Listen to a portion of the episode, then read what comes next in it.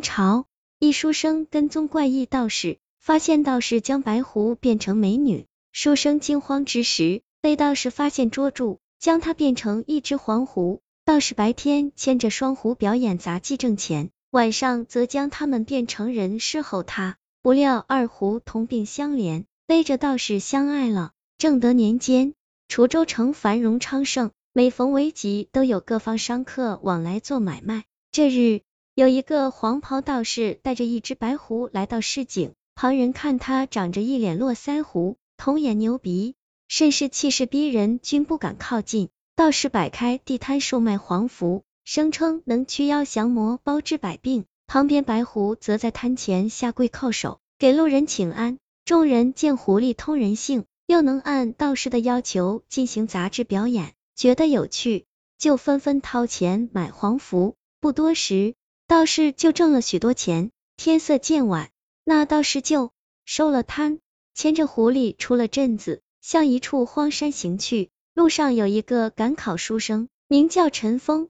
他在路边驻足赏花时，抬眼看到那道士拖着一只白狐鞭打着，疾步而行。陈峰喜欢狐狸，就想上前劝说，未料道士走得急，很快就进入了一间破庙。陈峰随之跟了进去。庙里荒废破旧，后堂隐隐传来声响。陈峰循声绕入后堂，看到道士甩出一道符纸，贴在白狐身上，那白狐变成了一个美貌地白裙少女。那少女脸色惊恐，看似很惧怕道士，竟去端来洗脚水，服侍道士洗脚，还被他捶背按摩。陈峰觉得不可思议，心慌之际，一不小心踩到碎瓦片，咯嘣一下，道士便冲出来。逮住了陈峰，此间美丽的少女瞬间变回白狐，乖乖站在道士身后。那道士怒目圆睁，对陈峰说道：“你都看到了。”陈峰不敢隐瞒，只好点头称是。那道士扑上来，将陈峰按住，喂下一颗青色胆囊，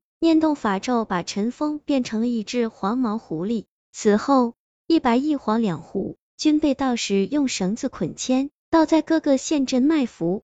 夜里无人的时候，恶道就把陈峰当佣人使用，经常命令他干斟茶、倒水、洗脚、洗衣等杂活，而那白狐少女则负责伺候道士起居。一次私下聊天中，陈峰方才知道少女是一只修道尚浅的狐仙，名叫红婷。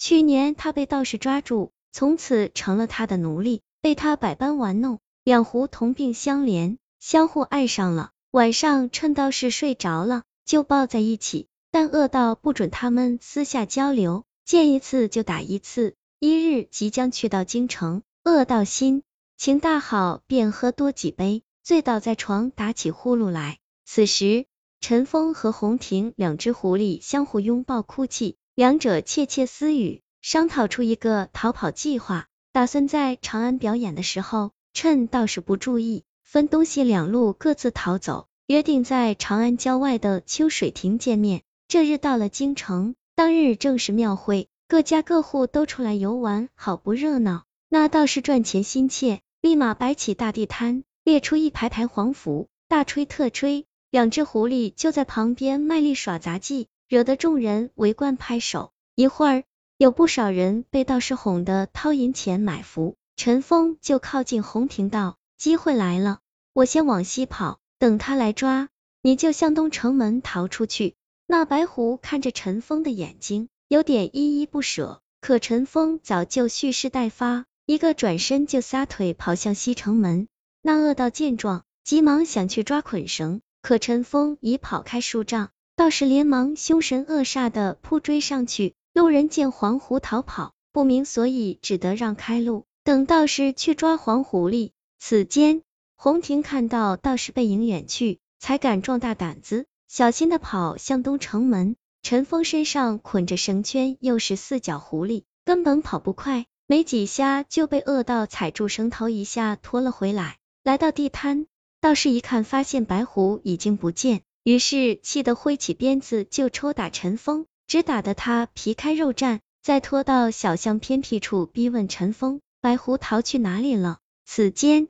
陈峰谎称自己被打后看不清路，道士便把他变回人形，用绳子套捆着出城。路上的旁人见恶道押着一个文弱书生，纷纷抛来异样目光，恶道就大声嚷嚷：“他是我侄子，不听话只能捆起来。”众人见恶道长得凶恶，亦不敢多问，任由他离去。陈峰知道路人救不了自己，只能叹气前行。未料刚要出城门，却遇到自己的伯父陈杰初。此人中进士后一直在朝中为官，但过年都会回老家。认得陈峰，陈杰初看到陈峰被一个粗黑道士压着，不知何事，便上前询问。那恶道又喊了一句：“他是我侄子。”关你何事？快走开！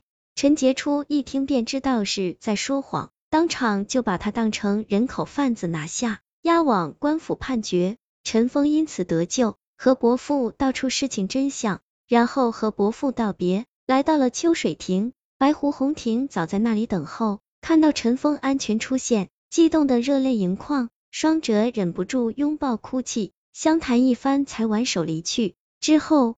陈峰在京城也考中进士，留在京中为官。他和红亭结为夫妻，两人还生下了四个儿女，欢欢乐乐走到白头。这个故事叫《双狐记》，来源于净月斋民间故事，作者唐有时。坏人世上永远存在，遇见坏人的时候，我们应该勇敢的挺身而出，但一定要注意自身安全。陈峰因为好奇而被恶道变成狐狸。也是十分倒霉，但他命好，最后遇着了伯父而得救。在极其危险的环境下，我们要向陈峰学习，就算受气挨打，也先忍着，不能去激怒恶人，保护好自己的生命，才能等到合适的机会再逃离或制服坏人。